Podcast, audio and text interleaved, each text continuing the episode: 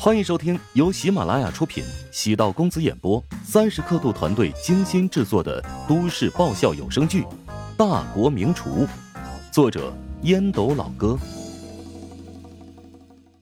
第四百九十八集。谭震的助理推开会议室的门，凑到他的耳边，低声汇报最新的舆论动态。谭震的表情变得复杂与错愕。谭震用眼神暗示助理离开。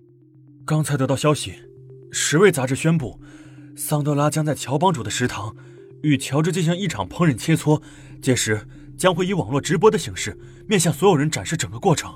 这怎么会这样？宋恒德露出惊愕之色。乔治是陶南方的女婿，在集团最新宣传片有出镜画面。如果乔治输了的话，怀香集团岂不是又要输一次？连续丢两次脸，岂不是要被网民口水给喷死？说完话，知道自己失言了。他是站在乔治的立场上，情不自禁的脱口而出：“乔治那么狗的一个人，干嘛要站出来？现在处于风口浪尖所有的烹饪行业从业者都盯着这里。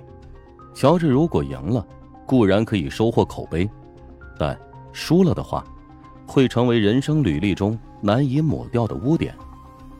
没有任何表情，陶南方下达命令道：“散会。”所有人都没想到，就这么结束了会议。陶南方来到自己的办公室，将宋恒德喊了进来。没等宋恒德入座，陶南方便问道：“你觉得乔治的胜算有多大？”“ 哎呦，不清楚啊。桑德拉的战绩彪炳。”但是乔治，好像也有用之不竭的底牌。我觉得可以信任他。陶南方的手机发出响声，谭震单独发来一段视频，正是乔治录制的那段宣言。走到陶南方的身侧，宋恒德与他一起看完了这段视频。陶南方轻声道：“看来我们不用担心，他已经做好战斗的准备了。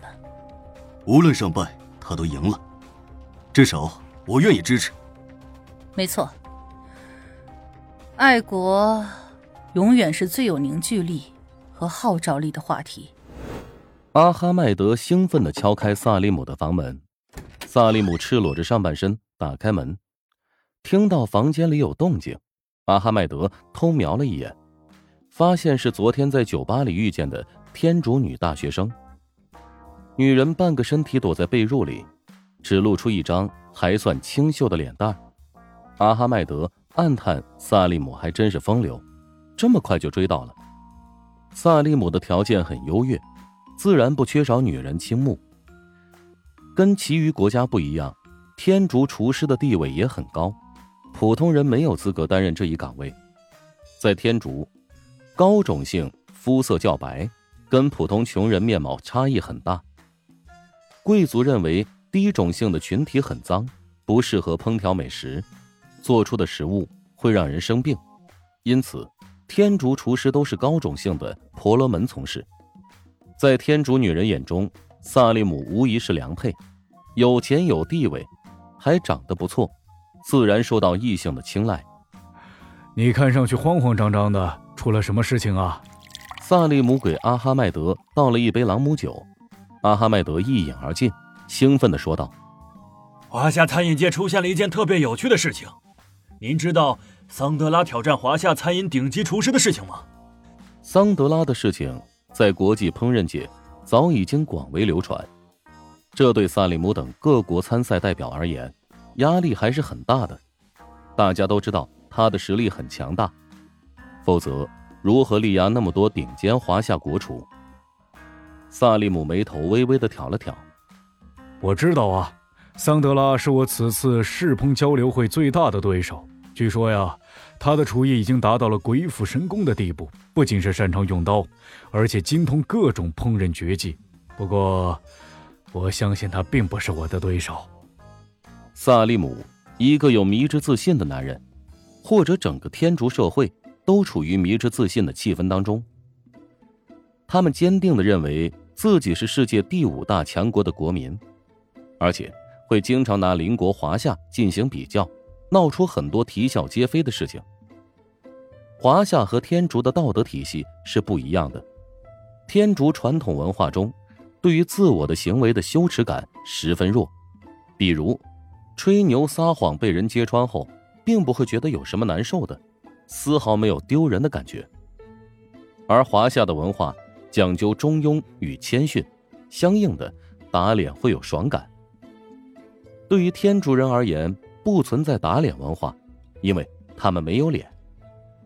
阿哈迈德将手机递给萨利姆，萨利姆扫了一眼，呃，这个男人是谁呀？乔治，乔帮主的食堂老板，上次坑了你八千卢比的男人，他要与桑德拉比试厨艺。世鹏交流会不是下周才开始吗？他们现在比试什么呀？桑德拉在华夏境内砸了很多华夏餐饮企业的饭碗，所以华夏餐饮行业将乔治推出来，试图挽回颜面。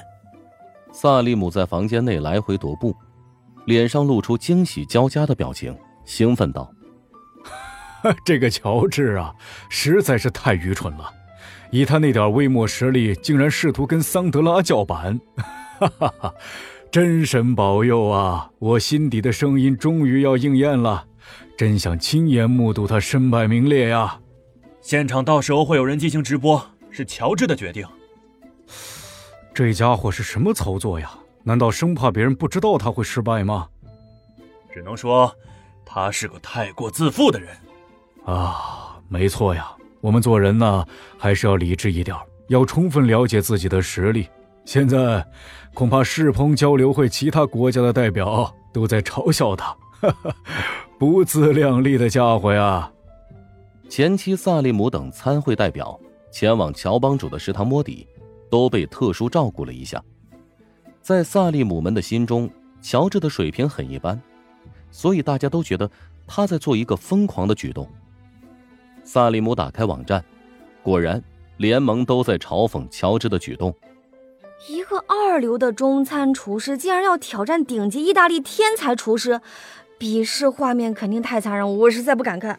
啊，是的，乔治的厨艺我亲自品尝过，只能算是很普通的水平。想要跟桑德拉比试，还是有很大的差距。我深刻怀疑华夏的烹饪界的实力。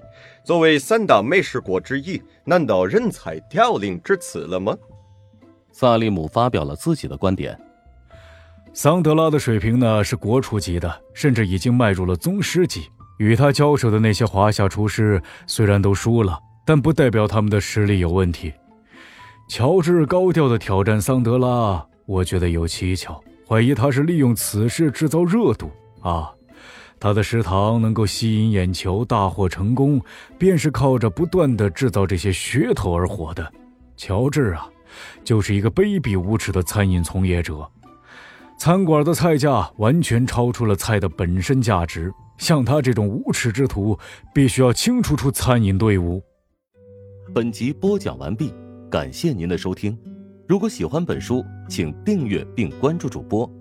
喜马拉雅铁三角将为你带来更多精彩内容。